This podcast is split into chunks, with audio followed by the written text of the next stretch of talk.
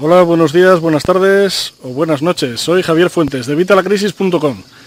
Hace algún tiempo os empecé a contar casos de éxito en mi blog en evitalacrisis.com y hoy os traigo un caso de éxito que además es flagrante por el, por el autor, vamos, por el autor no, por el, por el intérprete, por así decir, por el, por el protagonista. Y digo intérprete y digo protagonista porque además es que es lo que hace. Estamos hablando de un actor. Vamos a ver hoy cómo emprendió y cómo llegó a donde está Sylvester Stallone. Nos vemos a la vuelta.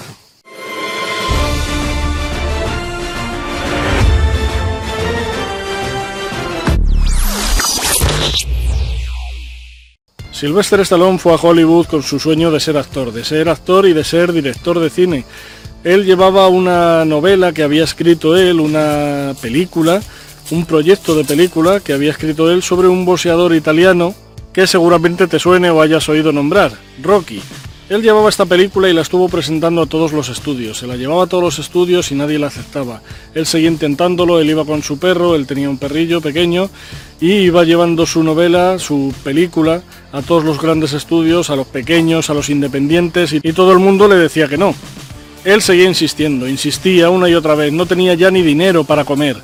Él se había gastado todos sus ahorros, todo lo que llevaba todo lo que sacaba trabajando en pequeños trabajos de camarero, de, cocinero, para poder presentar esta película y poder llevar su sueño a la realidad.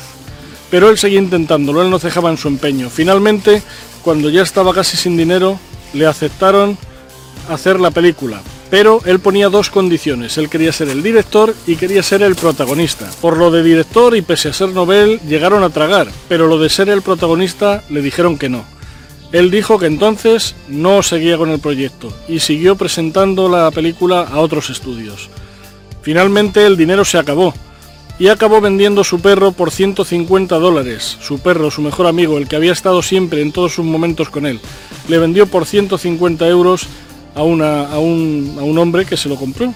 Y con estos 150 euros fue tirando durante el resto del mes hasta que finalmente le dieron el ok, le dijeron que vale, que aceptaban hacer la película y que le dejaban ser el protagonista.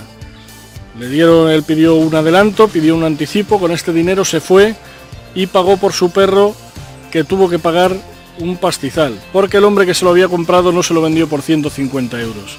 Me parece que le pidió, no me acuerdo ahora mismo, te lo estoy diciendo de memoria, pero creo que le pidió mil o, por ahí. Mil, mil dólares, no euros. Euros sería aquí en Europa, estamos hablando de Estados Unidos. Creo que le pidió mil euros, no recuerdo mil dólares, no recuerdo exactamente. Te lo aclararé aquí abajo luego en la descripción, las cantidades y lo que haya podido fallar porque te estoy hablando de memoria.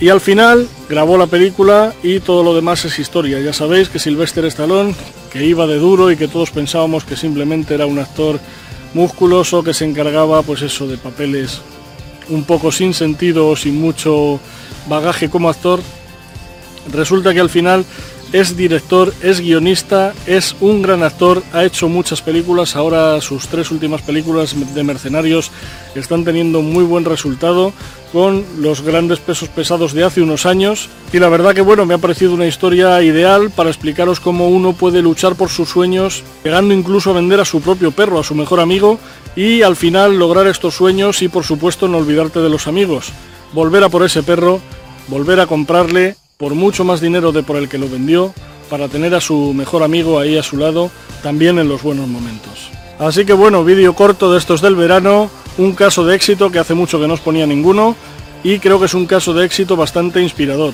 Y es que Sylvester Stallone ya vemos hasta dónde ha llegado y ya os estoy contando desde dónde surgió.